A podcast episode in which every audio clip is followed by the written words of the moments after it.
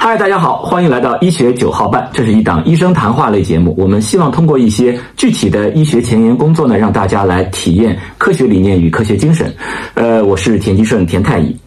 那么本期呢，我们请到的嘉宾是来自浙大医学院附属第一医院的呃王晴老师。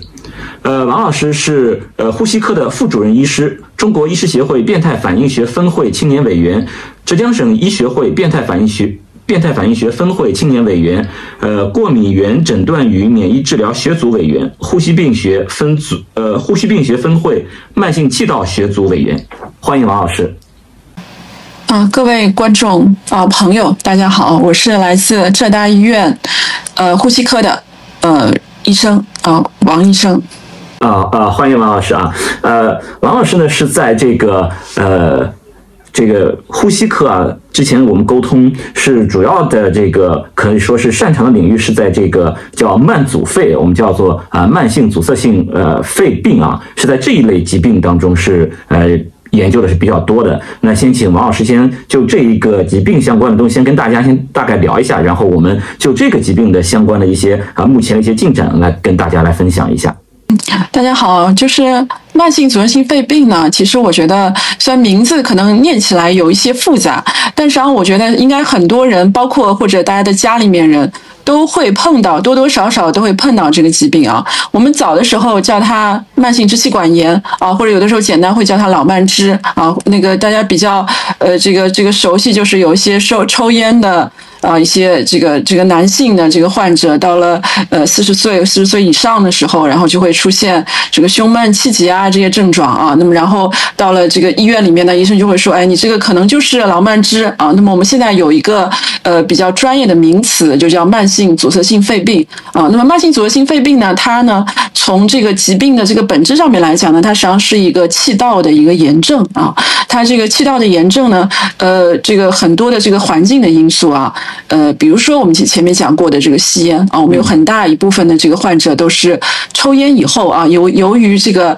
烟雾反复的刺激了气道，导致一个气道的炎症。那么还有呢，比如说我们这个空气的污染啊，前面也有段时间非常火的 PM 二点五啊，等等这些空气污染。那么还有也都关注 PM 二点五的，嗯嗯嗯，还有呢，就比如说呃，这个我们家里面的油烟啊，这个呃烧饭油烟烟雾啊，这些粉尘、这些这个灰尘。的这个刺激到这个气道啊，那么引起这个气道炎症以后呢，这个气道的炎症呢会进一步的去破坏这个肺组织啊，导致这个我们这个叫肺泡，每一个我们肺里面啊是由一个一个一个的肺泡去构成的，那么肺泡之间有肺泡的间隔，那气道的炎症呢就会引起这个肺泡间隔的这个破坏啊，那么肺泡间隔破坏呢，我们这个有有些有些，我觉得很多人如果。在医院里面诊断这个疾病呢，可能大家都会听到说，这个这个医生就会跟你讲，你肺气肿了，你肺里面有很大的这个大泡啊。嗯嗯。肺气肿或者肺大泡呢，就是肺泡间隔破坏以后啊导致的肺组织的一个破坏以后的一个影像学，是我们我们看到的一个东西啊。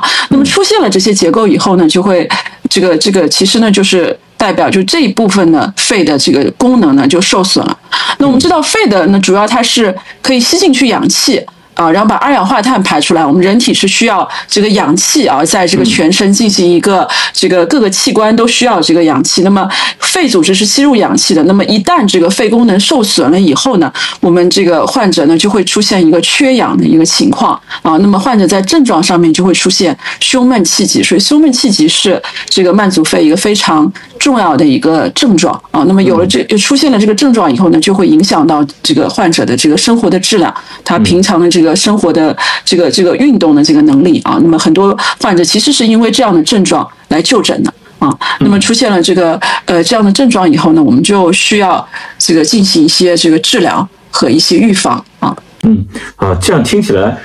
对，就是吸烟，很多男性就被圈在里面了，对吧？然后炒菜做饭，对吧？油烟又把很多的女性又圈在里面了，然后再加上一个外部的这个 PM 二点五。就是男男女女老老少少就大家都逃不掉了，所以说他的就是支气管炎，我们经常会听到这个词儿，就他的这个发病率应该是蛮高的，是吧？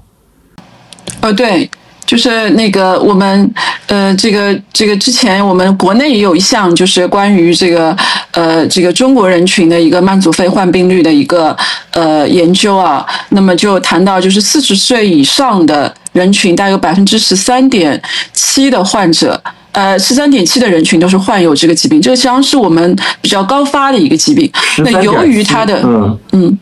由于它的嗯嗯。对，百分之十以上就是啊，以这个七八个人里面就有一个四十岁以上里面七八个人里面就有一个是，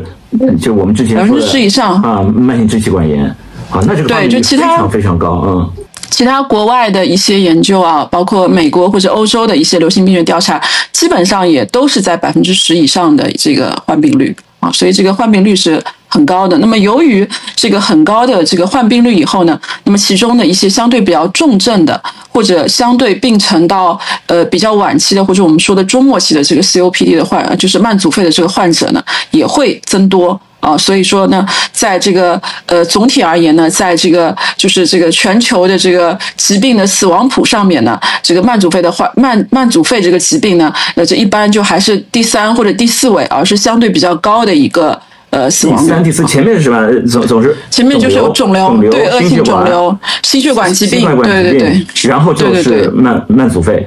对，还是比较高的。哦，那那这个这个，因为它的患病率非常的高，对，患病率高，然后对，那那那死亡率自然也就也就自然会高，对对对，会上去了嘛？对对对，呃，所以我我这样听他。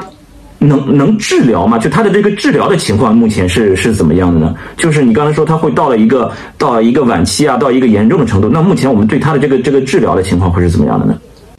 对，那么那个目前呢，其实我们不管是国内的这个 COP 呃慢阻肺的这个指南，还是国外的这个慢阻肺的一些指南，或者是一些这个这个共识的研究呢，都会提到它是一个可防可治的一个疾病啊。呃，我们。最常用的呢，还是就是吸入的药物的治疗啊，包括呃这个这包括我们有各种的这个吸入的制剂啊，呃包括吸入这个呃这个吸入的激素、吸入的激素以及吸入的这个长效的贝塔受体的激动剂啊，吸入的这个胆碱能受体的这个拮抗剂等等。那么这个呢是呃有支气管舒张作用的。啊，这个是这一些这个吸入的这个制剂。那么另外呢，就是这个一些这个对症啊，这个因为患者可能会有非常多的症状，那么有些止咳啊、化痰啊等等的药物啊。那么当然呢，就是除了这些吸入制剂之外呢，现在也有一些相对比较新的进展呢，就是针对呃我们体内的这个炎症因子的一个抑制，就是。我们现在叫做生物靶向的一个治疗，就是各种各样的炎症因子的抑制抑制剂。因为我们前面谈到，就是这个患者其实最主要他是出现了一个气道的炎症。那么由于这个气道的炎症呢，导致了比如说肺这个这个这个肺肺气肿啊、肺大泡啊、肺功能的受损啊，然后导致了他最后的这个缺氧啊等等等等后续的一系列的这个这个这个症状。所以我们呢现在会有一些呃这个。这个生物的靶向就炎症因子的这个抑制剂啊，这个这个这个是相对我们比较前沿的一个治疗的一个进展。啊，对，就刚才王老师经常会提到，叫一会儿就说 COPD 啊，慢阻肺，其实没关系，你你说 COPD 说顺嘴了，那我们就 COPD，就是跟大家提前讲清楚就好了嘛。我们平时老百姓总说的，哎呀，你这是气管炎啊，不是那个气管炎啊，就是慢性支气管炎，其实可能很大程度的都是我们叫做。呃，慢性阻塞性肺病就是你的这个肺的气道被堵住了，阻塞了，被被被堵住了，你可以这么理解。然后这是一一大类的这种疾病，那个这个疾病我们简称叫慢阻肺，慢性阻塞性肺病叫慢阻肺啊，英文的缩写叫 COPD，所以医生可能就是。呃，说顺嘴了啊，那我们后面我们就说 COPD 或者叫慢阻肺，就就可以大家能够听懂了就好了。然后呢，刚才就说它的这个机制就是相当于你肺里面，我们可以理可以理解为就是发炎了，对吧？它不一定就是啊有细菌啊或者是病毒啊，你的前面的那些刺激呃粉尘啊或者是烟的那些那些那些各种各样那些成分啊油烟等等的这些的刺激，也可能会造成这个。肺里面的这个炎症啊，出现了这种炎症，然后他把我们那个肺泡啊，之前我们有一期节目是也讲到过肺泡，就像气球一样，相当于把那个气球壁给弄破掉了，好多好多的气球融合成一个大气球，叫什么肺大泡，对不对？然后我们看到的这种情况，它其实就相当于我们整个肺的功能会受到影响，那你就会胸闷气急啊等等各种各种症状就出来了。所以刚才我们是讲了这个呃关于慢阻肺啊这个这个这个疾病是怎么回事啊？那那接下来我们也请王老师跟大家来说一下，就关于慢阻肺的呃这个临床这一块，我们目前前沿的刚才是说到有这个治疗上是针对炎症因子的靶向治疗了，对不对？那所以说我我们要跟大家分享一个就是关于这个慢阻肺的临床诊断治疗相关的哪一个点上的这个这个信息呢？哦，嗯。对，然后呢，我们现在其实慢阻肺的这个进展呢，我前面讲到，就是呃，关于这个炎症因，呃，就是我们现在能够用到的药物呢，大概就是呃，这个吸入的激素以及一些吸入的支气管的舒具有支气管舒张作用的药物啊。那么其他呢，就是还有一些对症支持的治疗。那么现在呢，其实慢阻肺呢，呃，这个。我前面也讲到啊，就是又有有些人是有支气管炎、慢性支气管炎，有些人呢有肺气肿等等，所以所以所以说呢，就是我们现在其实越来越意识到，就慢阻肺呢，可能它是一种抑制性的疾病啊，抑制就不同的呃，就是呃这个差异的异，差异的异，然后呢质。质量的质，抑制性的疾病，也就是说呢，不同的不同的性质，嗯。对不同的患者呢，他的这个表现的形式可能是不一样的啊。那么最简单的呢，其实我们最早在教科书上面呢就会提到说，呃，慢阻肺它有两有两种啊，一种是慢性支气管炎型，一种是肺气肿型啊。那我们在教科书上面就看到了，就是慢性支气管炎型和肺气肿型呢，这两个在临床症状啊、它的这个特点啊，还有它的影像学的特点啊等等上面是不一样的啊。那么从基于这个以后呢，我我们其。实进一步的去细分这些这个慢阻肺的这部分患者呢，我们会发现，就是不同的慢阻肺的患者，其实他来看临床，他他来临床就诊的时候，他们主诉的症状，以及他们表现出来的血液学上的一些血液研究，呃，这个呃检查上面的一些特征，以及这个影像学的一些特征，还有呢，比如说他们的这个病程的发展呢，都还是有各有不同的啊，有有所不同的。因为我们现在的这个其实更更加新的研究呢，就会更注重于研究某一种类型的慢阻肺的患者，他们的一个特点，以及针对这个特点，他们相关的一些呃，就是可能的相对我们考虑更加可能需要重点去治疗的一些特征，或者有哪些药是可以用于这一部分的这个慢阻肺的患者，也就是慢阻会肺的一个表型的一个研究啊。那现在其实。呃，这个有很多很多种的，这个这个有很多不同的这个研究者或者不同的研究的这个团体，包括国内的、国外的，大家会讨论有各种各样不同的表型啊。他们发这个这个每个人可能都可以对于相相对的这个认为某以某一个特征作为一个分分类的一个表现啊，来进行不同的这个分类。那么相对而言呢，比较呃，就是相对来讲就是。大家相对比较共识的，或者谈的比较多的呢，比如说有一些像这个患，就有些慢阻肺患慢慢阻肺的患者会发生一些频繁的急性加重啊，就是每年他可能都会有慢阻肺的急性加重的这个情况。那我们叫它频繁急性加重表型，这个实际上是呃相对呃这个很多的这个我们慢阻肺就流行病学的研究队列里面都发现，大概有一部分有这样一部分患者在随访的五到六年里面，他们每年都。会发生急性加重啊，那这是相对比较重的一部分的患者。我这边可能要打断一下，因为就是我这样听起来，好像就是我们现在基于这个呃慢阻肺的研究，大家是在往这个给它进行分类分型的这个这个角度去去进展了，是这个意思吗？不是说在找这个呃新的治疗方案，而是说我我只是要把它分清楚，你是属于这一型，你是属于那一型，是是是是这个意思吗？呃，对，就是我们现在呃需要去寻找的新的治疗方案，实际上我们更加注重于就是呃对于到底对于哪一部分的慢阻肺的患者是有效果的，就是有哪些临床特征的这部分患者，这个治疗是有效果的。因为因为从我们就是因为从各个就是关于慢阻肺的各种的临床研究或者基础的生理的这这个机制的研究方面，大家都更加觉得就是不同的慢阻肺患者他们是不一样的。啊，有我们最简单的，我们把它分成男性的慢阻肺患者和女性的慢阻肺患者。对对。实际上在临床当中，呃，我们更多见的是男性的患者，也就是呃，其实吸烟导致慢阻肺这个是最常见的部分患者，主要是男性。但是我们在呃，就是可能我们这个这个这个在呼吸科病房收治的患者里面，有百分之九十以上都是男性的 COPD 的患者。九十以上都是男性。对对对，基本上都是男性，但是还是有一部分是女性的患者啊，还是有一部分是女性的患者啊。那前面我就讲过，就是很多。包括国外的研究觉得，是不是有可能是这个空气的污染，或者是其他油烟烟雾的这个刺激啊，有些这个生物酶啊什么这些的这个刺激，导致的这部分女性患者会患这个慢阻肺。那所以呢，其实有一些研究也觉得，就是我这个烟雾刺激导致的，和你这个油烟烟雾呃，就油烟就这种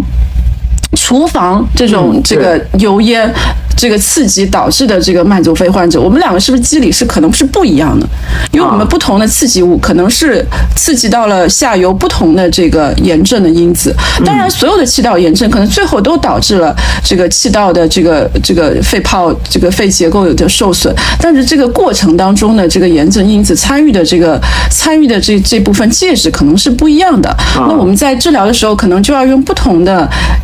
抑制炎症的这个介质去治疗，或者有一些病人可能他这个在男性的里面，我吸烟导致的一个呃慢阻肺的这个肺功能的这个呃慢呃吸烟导致这个慢阻肺的患者，他就表现一个非常严重的呃肺气肿。啊，炎到在我们治疗的时候，他可能这个炎症因子水平并不是很高，他就是肺气肿，就肺功能已经破坏了。嗯，那在女性里面，她可能就表现为就是炎症还是很厉害，但是她这个呃肺肺肺组织的这个受损、肺泡的这个破坏、肺气肿的表现并不是很明显。嗯，她可能气道炎症的表现更为明显。那在这样不同的两类患者里面，那我在这个气道炎症里面，我可能认为抑制它的炎症是更重要的。那在这个呃肺气肿的患者里面，我可能认为去舒张他的支气管，去去去让他的这个这个这个过肺的过度充气能够尽量的改善，比如说舒张气管在里面存留的这个这个这个气体能够多出来一点，就或者做做一些家庭的无创通气，这个才是对他来讲来讲最重要的。所以这个治疗上面，根据从从机制来到这个治疗，那我们根据机制来讲，这两个的治疗方案是不一样的。所以就是我。我们越来越觉得，就是不同的慢阻肺患者，他们可能是存在着不同，所以我们需要不同的药物。我们现在新的，包括大家在研究的某一些药物，能是不是对这个慢阻肺有作用，也是考虑能够在某一些特定分型的慢阻肺患者当中，他们可能是这样的一个机制，所以我们可以用这个。药物去治疗，而在不同的机制里面，可能这个药物就没有效果，而需要用别的作用于别的机制的药物。呃，所以说我们现在做分型的目的是为了后续指导我们的呃下一步的这个这个这个治疗，也就是说是为了治疗而去做了这么一个分型。等于前面你说了，就是之前我们说这个呃你。笼统的，你是什么支气管炎还是什么肺肺肺气肿等等的，我们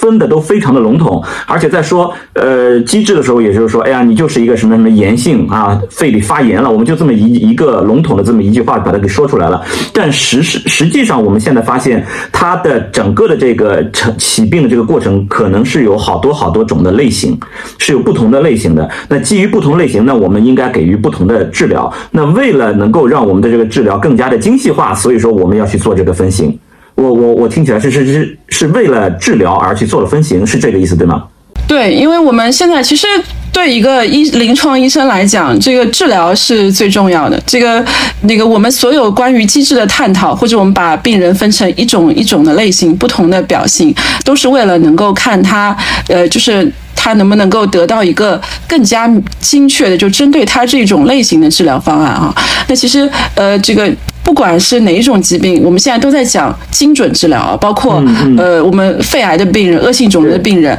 那在我们的这个慢性气道的这个疾病里面，比如说像慢阻肺的疾病里面，我们也去。要去探讨，就是关于这个精准治疗或者个体化治疗的一个方案。所以呢，我们就会去寻找呃各种不同的呃就在临床特征上面啊，或者血液的检查啊，或者是这个影像学的特征啊等等，那去寻找他们不同的一些特点，然后把具有类似相同特征的这部分患者放在一起，然后看就在在这一部分可能会有类似的一些表现的患者里面。那么他们的更对针对他们更精准的进行一个呃干预或者说治疗。OK，这然后刚才你又说到就是呃，那我们是为了治疗指导治疗而去做了这个分型，然后在做分型的时候，我听起来可能有这么几种的标准吧，或者我们这个分类的标准吧，一种就是诱发的原因，比如你是因为吸烟，还是因为油烟，还是因为其他的颗粒，是因为这些造成了你的疾病。另外呢，就是你说的是。啊，表现啊，你是肺气肿啊，还是这个那个这个支气管炎，还是男性还是女性？这是一种表现。基于这个标准，我们去做了分型。还有一个，就刚才你还说了啊，我基于这个这个胸片的胸片这个，你是不是有大泡啊等等的？基于这些，那我们在做分型的时候，我我想我们总得有个标准。那我们做分型的时候。然后你又说国内国外，其实大家都在做各种各样的分型，那大家的这个分型的标准会是怎么样的？我是怎么去做这种分型，才能更好的来指导我们这个治疗呢？嗯，其实呢，就是从我们对于这个一个疾病的分型来讲呢，它最最根本的呢，其实我们是应该要做一个对于基因的一个分型啊，就是不同。呃，对，具有不同基因背景的人，他们生的疾病可能就是不一样，或者具有类似也基因表型的人，他们生的疾疾病就会比较相似。但是呢，在这个呃，这个可以这么说啊，就是因为呃，这个之前呢，其实我们在这个慢性阻塞性肺病里面有一种呃，就是以基因型作为分类的，就是这个阿尔法胰蛋白酶缺失的类型啊，这个。其实是也是已经写到了我们内科学的教科书里边的，那么但是这种类型呢，就是在呃中国人群里面呢，相对还是比较少见的啊，所以在呃在之后呢，其实我们呃目前的这个慢阻慢阻肺的这个患者里面呢，大家还是觉得它是一个嗯可能很多的基因共同作用的一个结果啊，就是我们现在呃去探讨这个患者的这个基因的这个表现呢，可能有很多的类似点，有很多的不同点，可能还。没有办法去像这个阿尔法胰蛋白酶缺失一样，我们找到一个基因的区别，就能这个这个这个这个体现出一个很大的这个就是同一个类型的这个患者，可能就是单一个基因的区别，就是这个相对比较难找。我们可能只能找出一大群基因的这个区别。所以我们现在在这个呃慢阻肺的这个。这个我们想把它分型上面呢，还是按照就是呃不同的呃这个临床的特征啊，就是也就是我们说的表型，就是表现表现出来的一个不同。患者在临床或者在这个这个检查等等，或者在他的病程过程中表现出来的一个呃不同点，来进行一个具体的这个分类啊，就是呃这个他们比如说我们前面说到的与这个频繁急性加重的这个表现，那就这一部分患者。它，就表现为就每年它都会有急性加重啊，我们也有一些慢阻肺的患者，他可能相对。虽然虽然也有可能他肺功能已经很差了，或者也有可能他这个咳嗽啊，或者痰的症状啊，平常这个这个总是会有咳嗽或者总是会有痰，但是呢这一类的患者他相对症状比较稳定，他并没有需要去医院就诊，或者并没有需要就是这个这个并并没有出现每年都要去医院这个去就诊这样一个情况，但也有些患者呢就可能他这个每隔每年哦这个到了冬季，哎呀就不行了，就这个这个又又。又开始了，我又要去医院，这个这个去住几天了，啊，这个有有有这样的患者，啊，这个这个包括这个这个随访四年五年过程中，他都有这样的情况。那这就是不同的两类患者。那么在频繁急性加重表型的患者里面呢，可能他的这个呃相对他体内的这个炎症的水平就会比较高啊，或者他相对来讲他的预后比较差。那么这个也是就我们需要去呃这个重点关注的这部分病人，就相对可能他的预后比较比较差，他的肺功能会下降的更快啊，所以这也是我们需要急性去我们需要重点去关注这部分病人。那么也就是我们呃非常值得去研究探讨的一部分病人。那么在这一类的病人里面呢，他可能就更需要这种抑制炎症的这样的治疗。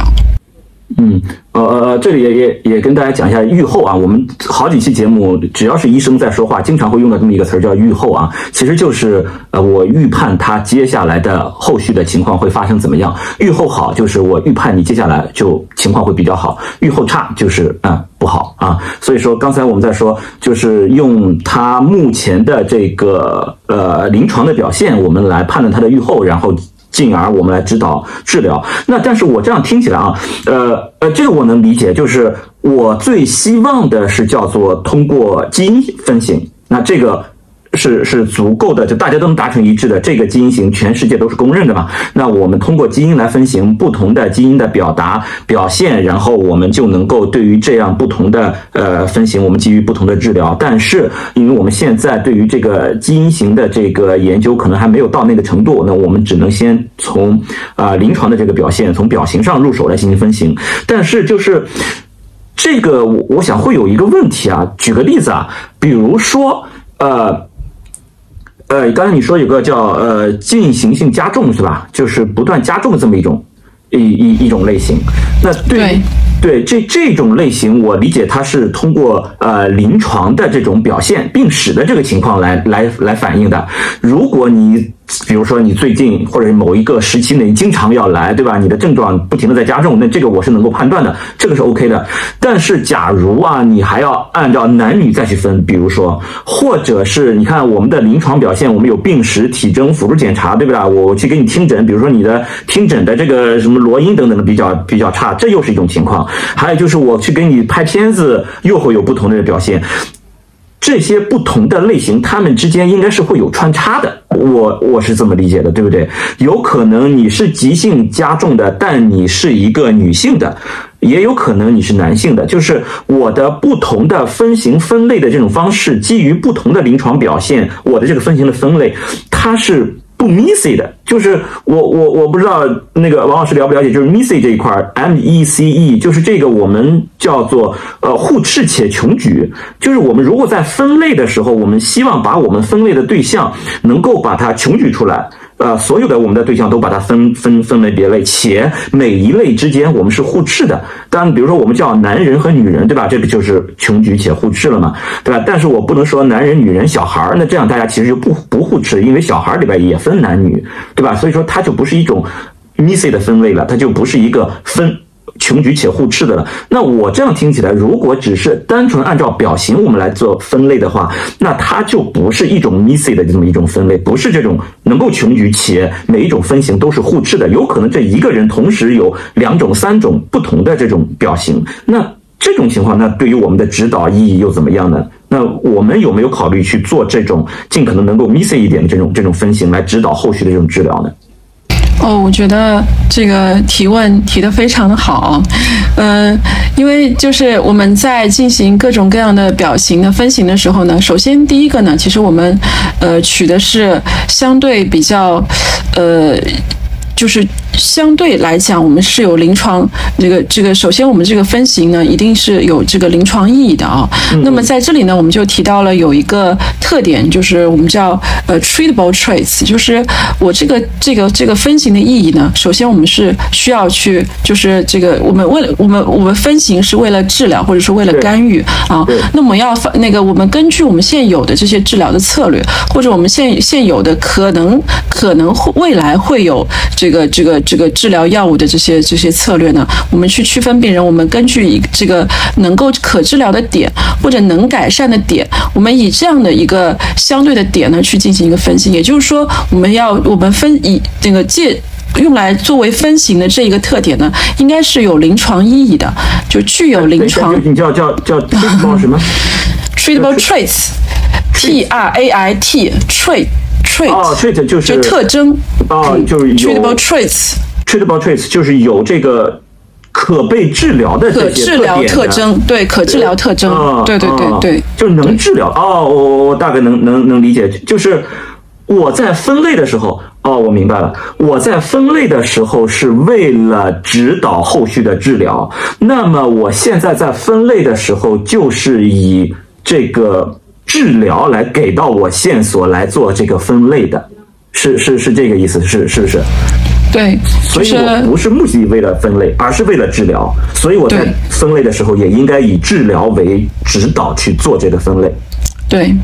啊，对，我们在嗯，对 treatable traits，所以我们拿出来的应该，我们对这个患者进行一个呃这个治疗呢，应该是就是有就是具有一个临床特征或者那个我们能够去改善这个点，我们能够对这个点进行治疗，或者我们能够处理的这个点，把这个点拿出来作为一个分型的这个依据啊，我觉得对，因为我们在做这个慢阻肺的表型，包括其实现在有很多的研究在谈这个表型的事情。也有各个研究团队在做各种各样不同的表型，那其实这样各种各样不同的表型之间，他们是其实是会有重叠的，因为就是不同的人他把这个某一个特征给提取出来的时候，他以这个特征分出来的两类人群和其他特征可能是会有重叠的。比如说我们现在其实其实大家能够呃就是在这个这个这个文献上面或在论文上面呃经常看到的一些表型呢，其实他们在之间就会有。重就是就会有重叠的这个这个特征，呃，就这个重叠的这个现象啊，呃，比如说我前面说到，有些病人呢，他是有个频繁的急性加重的，那在频繁的急性加重表型里面呢，有些人他就是他会有持续升高的一个体内。我们前面讲到慢阻肺是一个气道的炎症，但是呢，也有些病人他其实是有一个全身炎症指标的一个升高啊，就呃就在在他的体内，就是他这个炎症的因子，它可能是持续升高的。就算在平常稳定状态情况下，它的炎症指标也是升高的。那所以呢，就有人会觉得，我把这些全体内有持续的炎症指标升高的这部分病人，我也把它拿出来研究一下，他们有些什么样的特征？那么既然它是有一个持续的全身炎症的一个升高的，那么我可能是在他平常，就算他在稳定期的时候，我也可以用一些抑制炎症的这个药物，或者这个抑制这个炎症因子分泌的这个药。物去治疗啊，那么这个除了这部分全身炎症因子，就是全身炎症表型的这部分患者，其他的人他可能在稳定期的时候他并没有这个现象，那我其实并不需要用这个药物来进行治疗，所以这个就是我们谈到的一个，就是根据表型来进行治疗的这么一个，呃，就是这个我们根据表型来靶向这个表型进行的一个治疗的一个选择啊啊，这个呃，那么还有一些病人，比如说。我们现在其实，在呃哮喘里面啊，谈到很多这个嗜酸粒细胞表现，就是嗜酸粒细胞升高的这部分哮喘的患者。那么在哮喘患者里面呢，嗜酸性粒细胞升高相对是比较常见的一个现象。而在慢阻肺里面呢，那我们其实也会发现一些嗜酸粒细胞升高的患者。那为什么要把这些呃？慢阻肺里面也要去谈这个嗜酸粒细胞升高，因为慢阻肺病人其实大部分的病人嗜酸粒细胞并不是很高，他他的气道炎症跟我们这个哮喘的气道炎症还是有区别啊，不同，它是由不同的炎症细胞所介导的啊，哮喘可能是最多更多是嗜酸性粒细胞的介导的一个炎症，而在慢阻肺里面是中性粒细胞介导的这个炎症，但是我们还是尝试会去发现，就是在那个慢阻肺的病人里面也会发现这些嗜酸性粒细胞升高的这个。患者，那我觉得为什么要这么做呢？因为我们现在是有因为哮喘的研究，我们有很多这些来抑制嗜酸性粒细胞炎症的药物啊。这样的药物其实，呃，这个在哮喘里面，这个前沿的药物包括白介素五的抑制剂啊，白介素五受体的抑制剂啊，白介素四的抑制剂啊，等等等等，我们有很多这样炎症因子的抑制剂。那么这些炎症因子能不能用到我们？慢阻肺的患者里面，那我就要去找这些是不是有适合这些药物靶点的慢阻肺的患者啊？那所以我们就又提出来一个有这个嗜酸性粒细胞升高的这部分慢阻肺的患者啊，嗜酸性粒细胞升高的这样的表型啊。就所以呢，就是我们可以根据这个它的具体的这个临床表现的类型来去选择，呃，这个靶向这个表型的这个特别的药物。啊，所以我我现在能理解，就是就是一个很关键的一个我们叫叫 treatable traits 是吧？就是基于这一个东西，基于它可被治疗的这些特征，我们来做这个分类。那这样的话，其实哎呀，我我现在刚才就就一直在想，当我们在说。呃，MISI 这个东西是一个，呃，就很多所谓的啊方法论啊等等的这些这些讲座里面都在提 MISI 啊，让大家结构化思维啊，要 MISI，就 MISI 是一个，哎呀，真的是非常非常正确的一个东西，但是它以至于到了正确但是否有用上就要打问号了，真的是这样。我为了保证自己的正确，我去做了这样的分类，而这样的分类，我成了为了分类而去分类。而对于后续的治疗会带来一些影响了。我更多的我应该就是刚才你说的，我发现我手上有哪些手段，所以我基于我的手段来看，我怎么对它进行分类，然后我再在新的分类里面，我再去不停的优化。就让我刚才想到，之前我们经常会会说一些人，哎呀，你手里有个锤子，你看什么都是钉子啊，我们在嘲笑人家什么什么之类。但是现在我想想啊，我们其实临床上。就是大家手里拿着几种锤子，我们就去找几种钉子。其实是是这样的，就是我手里有锤子的时候，我就先把能搞的钉子的活，我先把把它先搞定。然后当我看到有其他的这些什么呃类似钉子的事情，我就也试一试，是不是能够被。当做钉子去去去搞定，然后我们再去看它不能被当做钉子去搞定的那个点在哪里，然后我再来去研究那个事情，看看它为什么不是钉子，这样我们才能一步一步的去往前走，而不至于一上来我就去研究那个东西，有点太形而上了，对吧？就确确实不够落地啊。那那那这个事儿，我我觉得是一个新知对我来说，但是我刚才又想到一个事情，就是。你看，刚才你在说不同的团队啊，有的团队认为这件事很重要，比如说一个团队他认为就是急性加重，不停的加重这件事很重要，他在研究这个事情。那另外的团队他可能会认为，呃，是不是有嗜酸性粒细胞的增高？就嗜酸性粒细胞这个，我我也打断一下，就是跟大家解释一下，嗜酸性粒细胞呀、中性粒细胞，其实这些东西都是你看一下血常规，你抽血的血常规报告里面啊一串那些东西，这是我们的一些这个白细胞，就是身体血液里面的一些一些一些细胞啊。所以你去看一下这个，呃，它有好多好多种分类。那这个嗜酸性粒细胞还有中性粒细胞等等，只是我们白细胞的一种啊。那就是当我们不同的团队在。提出来他们各自的这种分类的方式的时候，那比如说你提出来一种，我提出来一种，我们怎么达成共识呢？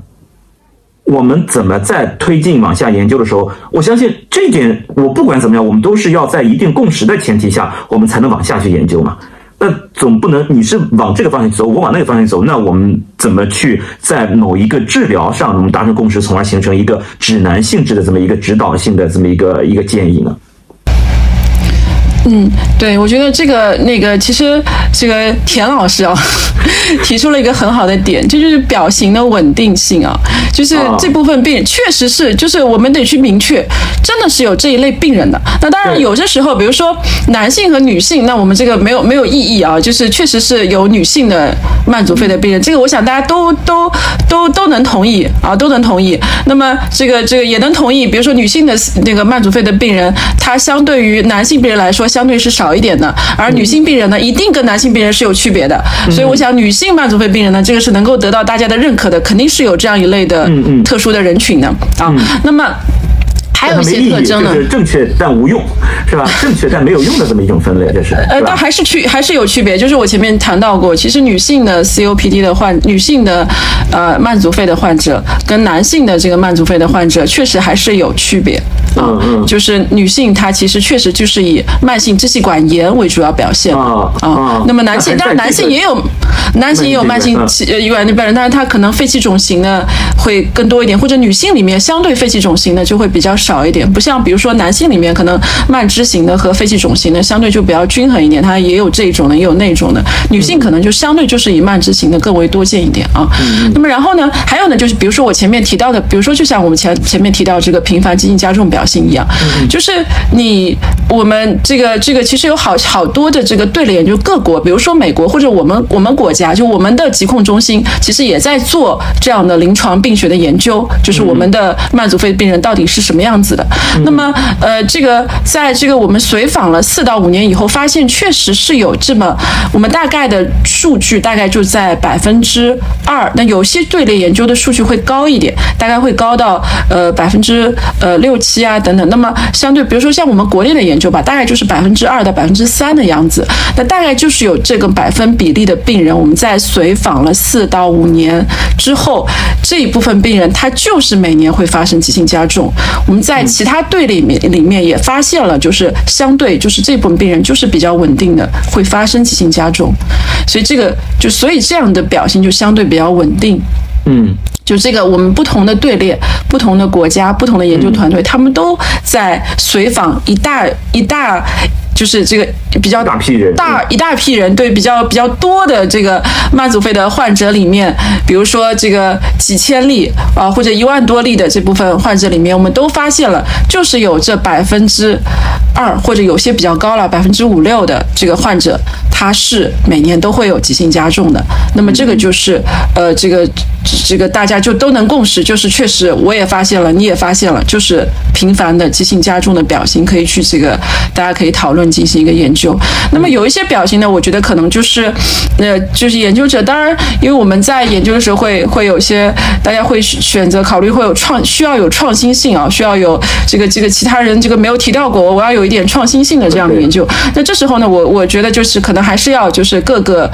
队列的研究里面一起去看，就是你的研究队列里面确实是有这样的病人，并且这个病人在这就起码是几年内，或者是这个这个这个这这这一段时间内都表稳定的表现为这样子你说的这个特征，那么这个是就是可以我们拿出来进行研究、进行讨论，它怎么治疗，就是是是是是是是有这样的一个这个就临床特征的这么一群病人。嗯啊，就是说我们在研究这些疾病的时候，比如说你提出来一种分型，我提出来一种分型，我们大家都一起来看一下这种分型是否能够稳定存在，在对，在不不同的队队列里面，是不是都稳定存在这样一种表性？嗯啊，就假设在你这边，我这边大家都是稳定存在，OK，我们就去拿这一个表型，我们去作为一个大家能够公认的这么一种情况，我们去对它进行对，或者再进一步对对它进行一些机制方面的探讨啊。那么探讨了机制，可能我们就能够找出针对这个机制来进行一些用药。哎，这样的话，但是刚才我听起来，你看多的只占百分之五六，少的只有百分之二三，那这个占比非常非常低啊。对，就是就做就是频繁急性加重的这个表型里面呢，就确实是稳定表现为急性加重呢，大概就是呃这么多百分比的患者。那么更多的患者是呃今年他急性加重了，明年可能就没有了，在后年呢也这个这个发生了这个急性加重。所以总体来说就是就是呃频繁急性加重表现，其实我觉得是相对比较差的一个表现啊，就是它说明他这个体内的炎症的这个这个这个他的这个症状没有控制，他反复的在发生这个急性加重。就从医生的角度来讲，其实是不希望这个患者是这样的，是这种情况的。那我们还是希望能够尝试各种的药物的治疗，让他。转变为一个，或者说在这个四年五年之后，让它变成一个非频繁急性加重表性啊，不要一天到晚到医院里面来。我们希望能够通过一个长期的稳定的治疗，能够让他的症状稳定下来啊。那么，呃，这个这个这个总体来讲呢，我觉得就是确确实实这个每年都都会发生频繁急性加重的呢，就是这个需要去就医的这部分患者呢，我们是肯定会希望能够用药物的治疗，然后把它转变成一个非频繁急性加重的这样的一个患者啊。我的我我这个我能理解，我的意思是说，呃，当我们在做分类的时候。就这一个分型的患者占比这么低，那这样的这个分型它的意义会很大吗？它的临床意义很大吗？呃，就是它是相对比较重的一类人群，就它的预后、它的临床结局是比较差的，它可能会快速的出现肺功能的下降。就我们，我觉得我们这个同在在在在这个这个医生相对比较关注的人群啊，一个是相对人比较多的，还有呢就是。结局比较差的啊，对，比较重的，呃，这个这个这个相对来讲，可能这个这个各种各方面的症状啊，这个这个愈后啊，还有他这个呃这个生活质量啊等等的都是更差的。他可能这只有百分之二的人群，但他可能占用的医疗资源就是百分之十，就是他是需要经常就医，需要去得到这个医疗干预的。哦，所以这个也是有临床意义的一个表现。哦，哎，那有哪一些？那这个是重的，那哪一些是大家相对公认的，然后又占比非常高的那种那那种分型吗？呃，一般来讲的话呢，就是我们在研究的当中，其实更多的会偏向于，就是我们去提这个表型，可能就更多的会倾向于，就是它是一个相对比较难处理的，或者症状比较重的，我们临床上面比较棘手的，那么也就是说需要进一步的去研究的。呃，如果它如果它是一个用我们的平常的，比如说我们平常就使用这个吸入激素加这个这个这个 ICS 加拉巴这个吸入激素加长效的这个。支气管舒张剂，它就能稳定，就能控制住，然后他就不用来看医生了，他就每天用这个药就可以了。那你其实就是差不多，就是你你你你你就可以认为你现他我们现在拥有的治疗就已经可以。处理这样的病人了，解决掉啊！对，这个又是对，我我我我能理解的。对，就刚才我那个问题又是陷入到我为了分型而做分型了。其实我不是为了分型而去做分型，而是为了指导治疗。而如果这种情况，它其实就是很容易就被治疗了，我其实也没有必要脱了裤子放屁了，对吧？就是就真的就多此一举就。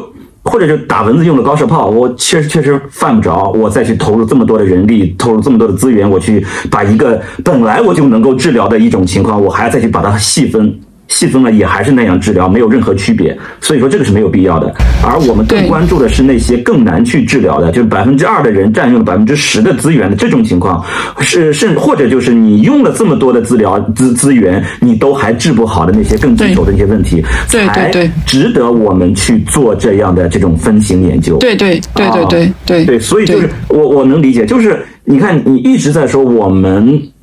的分型。都是要服务于我们最终那个结果的，就是我们要去做治疗的。我们的呃，treatable treats 也好，对吧？还有就是我在分型的时候，我更关注的那个东西也好，等等等等，我都是在奔着那个去的，而不是为了我做一次完美的分型。其实要做一次完美的分型。不难的，分男女就好了，对吧？男性的和女性的，或者我按年龄分，六十岁以上的和六十岁以下的，对很完美，很完美，对吧？就绝对保证你是正确的，但这个是没有意义的，对吧？就是它对我的这个临床的治疗的意义其实是不大的啊。那那我现在这个这个能大概理解，所以那我们现在的这个分型到目前为止，呃，处于什么阶段？它已经发展到了什么什么的一个一个程度了呢？嗯，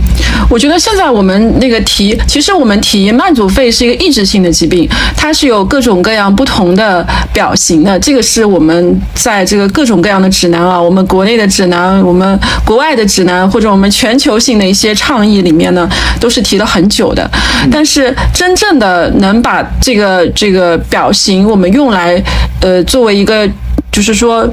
药物药物治疗一个区分，我们哪一些药物适合哪哪什么样子的表性，或者我们目前有哪些新的药物可以去治疗怎么样的表性？这个呢，我觉得还是在一个呃，就是说，嗯，相对比较呃，还是一个相对比较前沿的一个一个话题，就还是在大家的一个。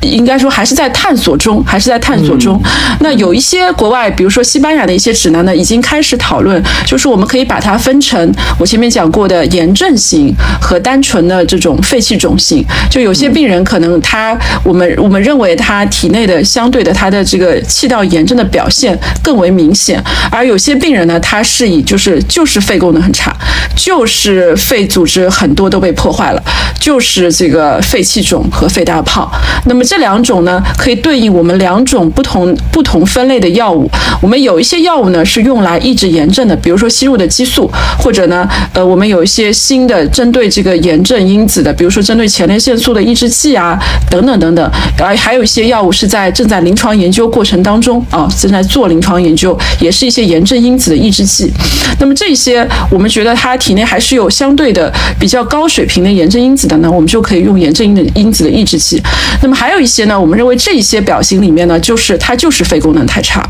它就是肺泡组织破坏太多了。它目前的体内其实炎症因子的水平已经不高了，就可能是相对。相对这个肺功能更差是，然后呢，他这个这他平常走路走不动啊，等等啊，这个就是他的肺功能太差了。那对于这样的患，对于这样的患者呢，那我们就考虑可能用一些支气管舒张的制剂，就这些药物的作用就是用来舒张支气管的，或者呢，我们就让他这个做一做肺的康复的锻炼啊，然后呢，还有一些比如说家庭的无创的这个通气的治疗。还有一些，比如说我们做肺移植等等，就这些可能我们就不去考虑这些用抑制炎症的药物了。啊，这个这个那些什么炎症因子的抑制剂啊，这个这个这个抑制啊，包括有一些我们以前还谈到有一些呃这个小剂量的一些抗生素的这个这个长期的这个治疗啊等等，去抑制它的这个体内的这个炎症。那对于这部分病人来讲，我们可能就觉得不需要了。嗯，就是。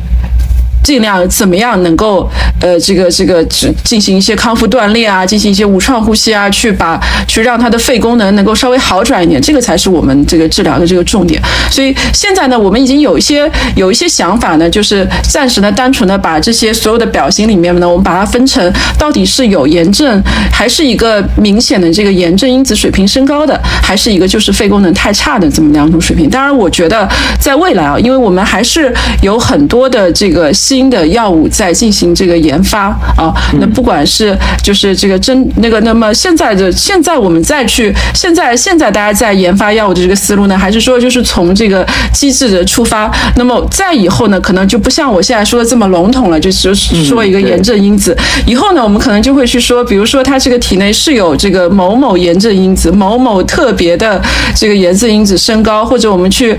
这个这个有一些这个生物的标志物，它是有某某的这给我们血血中测到或者痰中测到某一类的这个介质升高，那我们就去用这个抑制这个介质的药物，这个就是更加特异的或者更加精准的去靶向这一类的病人。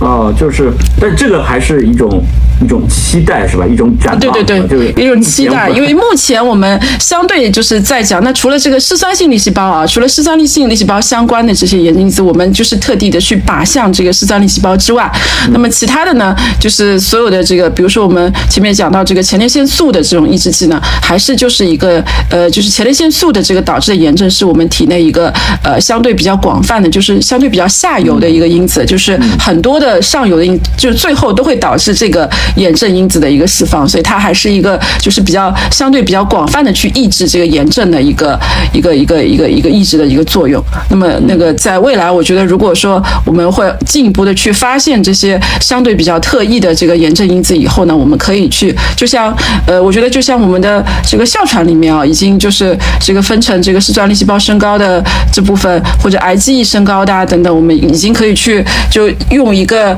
这个相对比如说白介丝啊、白介五癌基啊，相对比较特征的一个 biomarker 去去去分类治疗这样的患者呢，我觉得在未来的这个慢阻肺患者里面，我们可能也能够这个进对对，就如果能够发现它一个相对比较特异的炎症因子去进行一个抑制啊，所以我们现在还只是一少部分，我可以理解吗？就是一少部分大家能够达成共识的某些炎症因子或者是某些炎症反应的这些情况，我们。大家达成共识的分类，以及有对应的治疗方案。对对对对。但可以这么认为吗？大部分可能都还没有能够把它很好的拆分出来。就我们感兴趣的那些病例啊，就是很好治的那些，我们肯定就不需要去对他们进行再去更更多的这这些分类了。我们更感兴趣这些病例，可能还有大部分的人都还没有很好的被分型分好。然后它没有被很好的分型分好，那么我们也就不能很好的去对他们做这种针对性的这种更精准的这种治疗。但现在我们是在路上，就预计这种事情到我们大部分都能够被这种比较难治的、比较棘手的这种情况都能够被被分型分好，然后我们给到他一些相对更精准的这种治疗，我们估计还要再有多长时间的路好走。哦，这个我觉得很难说，但是呃，我我知道就是有很多，其实，在慢阻肺的研究当中，也已经有很多很多的这个炎症因子的这个这个这个这个药物的研究啊，在路上应该说是啊，我觉得当然这个最后。呃，到底这个这个有哪些药物真正能够这个帮助到病人啊？真正能够我们在临床当中能够用于治疗？因为其实前期有很多失败的药物啊。哦，那倒是 对。药物上市这件事儿确实确实很难。你比如说阿兹海默，对阿兹海默的相关的治疗的药物已经多少？我们被放了几次鸽子了？多少？对对对对对，最后都是说又失败了啊！又失败，对，就是对。所以其实，在嗯，确实，对，就其实，在慢阻肺的治疗前期的这些炎症因子，我们也有很多的炎症因子，其实其实曾经试验过啊，但是后来失败了。所以那个，但是还是有很多的这个这个药物治疗，这个生物靶向的药物都还在研究中。应该说，生物靶向也是在气道炎症或者说炎症性的疾病里面，目前的一个非常非常火热的一个一个一个。呃，一个一个方向啊，嗯，所以呃，期待未来有哪一个药物能够真正的在我们动物或者这个人体的临床试验当中，呃，这个发现它呃确实是有用啊。OK，好，那我我觉得我们就关于这个疾病这一块儿，我我觉得大家都已经就这次我们已经说的都都都比较比较清楚了。我们基于。治呃为治疗，为了服务于治疗呢，我们来做一系列的这种分型，就真的是一直在强调是要服务于治疗，服务于治疗，而不是单纯为了做一次完美的这么次分型啊。那那我们在节目的最后，我都会问我们的嘉宾一个问题，就是我们的我们这次分享的这一个 case 里面所体现出来的这种，比如说临床思维也好，或者是这种科学的思维方式也好，它怎么可以在？日常生活中有哪一些应用？就能不能给大家来举个例子？嗯，其实呃，我觉得我还是呃，先从这个慢阻肺讲起啊，因为慢阻肺呢，呃，这个包括慢性气道的疾病啊，就为这个这个提出这个 treatable traits 呢，可能也是。嗯，我觉得可能十年以内的事情吧。就为什么我们要去提这个 treatable traits 呢？其实就是因为有些这个这个我们在这个慢阻肺的疾病里面，其实我们还是有太多的未知啊，就是有很多的这个机制或者很多的，包括我们前面讲到的基因型啊，或者有很多的这个它到底是有哪些的这个生物就是治疗的标志物啊，或者有哪些的这个这个这个因子的升高等等，我们都生物其实我们都不太了解，我们都是。未知特别，尤其是这样慢性的疾病，它是多因素的，包括它有环境因素，它可能又有环境因素的作用，又有你自己基因型的作用。大家，我们两个，比如说我们都都炒菜，或者我们都吸烟，但是出来最后生的病可能不一样。这个我们这个慢阻肺，你跟我的严重程度也不一样啊。就又有环境因素的作用，就又有内因又有外因共同作用的一个结果，它是一个很多因素作用的一个结果。所以对于这样的慢性的疾病，我们会有很多不太了解的地方。那所以，我们。现在能够就处理这样相对比较复杂的疾病，我们只能从就是我们现在有的一些手段，我们能够去改善的地方去入手。就我们可能只能从我们到底哪些地方是能改善的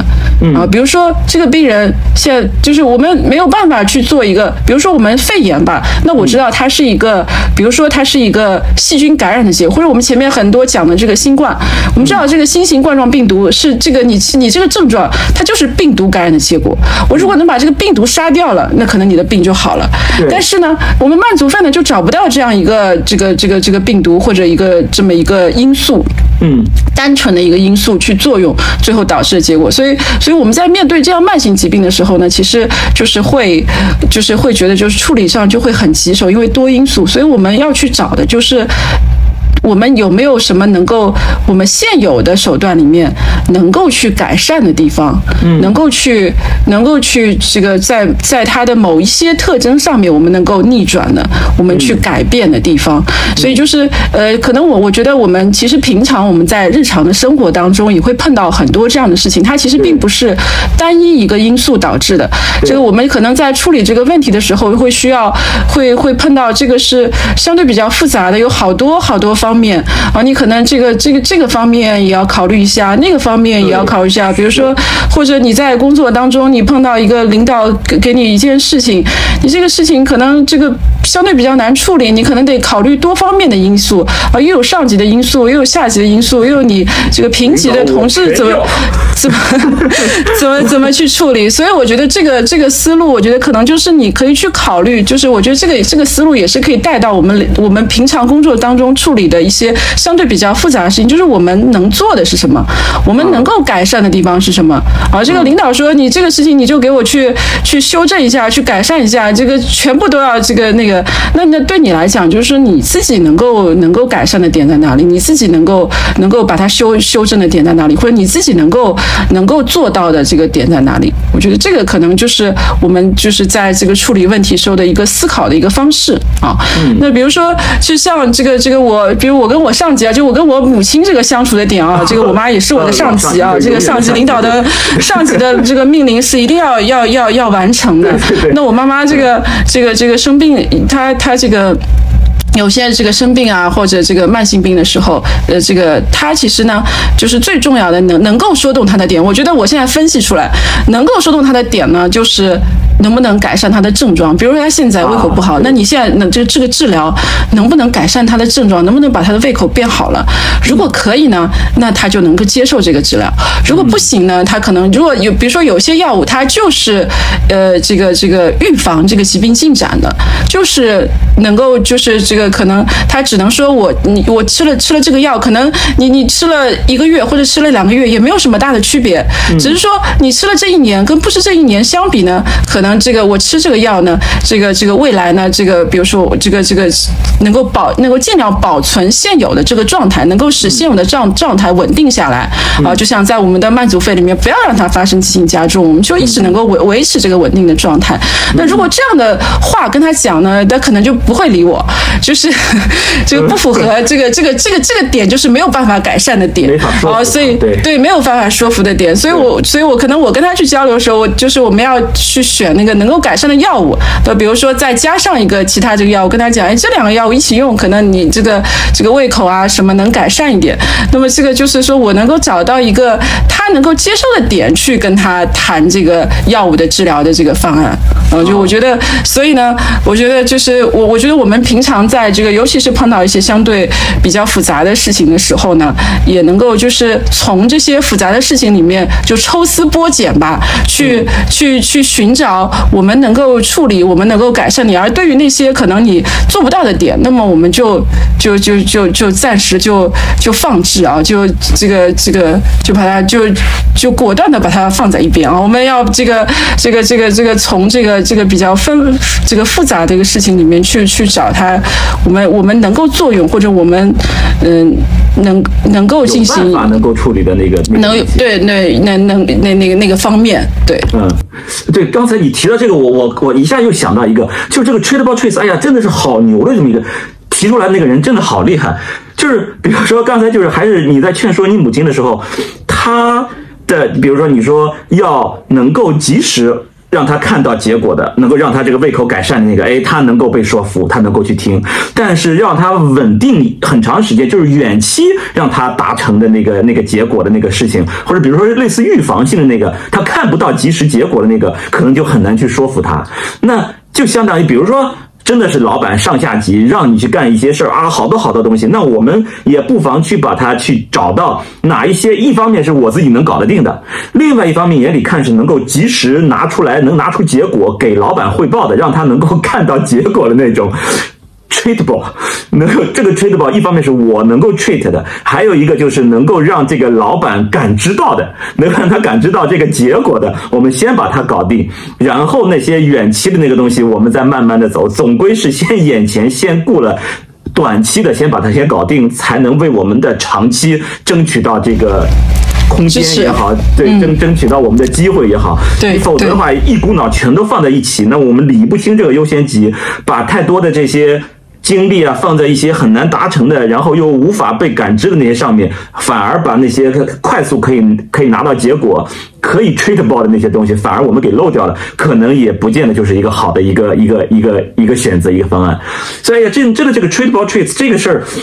它可被解读的还挺多，真的哎，非常非常有有有有获得感的这么一个词儿。我我真觉得就这一期，如果我们的观众什么都没有听懂，什么都忘了，你就记住这两个单词 tradable treats，我觉得你能，我觉得这就是一个非常非常大的一个一个收获了。你来感受一下。你在工作中也好，或者你在生活中也好，你碰上的这些这些问题，是不是我们基于一个 treatable treats 这个事情，我们去做去做解决的啊？那好，那我们这一期节目呢就到这里结束。呃，大家如果有任何的呃问题或者是意见建议呢，都可以在评论区反馈给我，或者也可以直接给我发邮件到呃田吉顺 at gmail.com，也就是田吉顺的全拼 at gmail.com 来呃邮件反馈给我。那么我们最后再次感谢呃王老师的这个分享，我们到此呃节目到此结束，拜拜。好，谢谢谢谢田老师的这个总结啊，大家再见再见。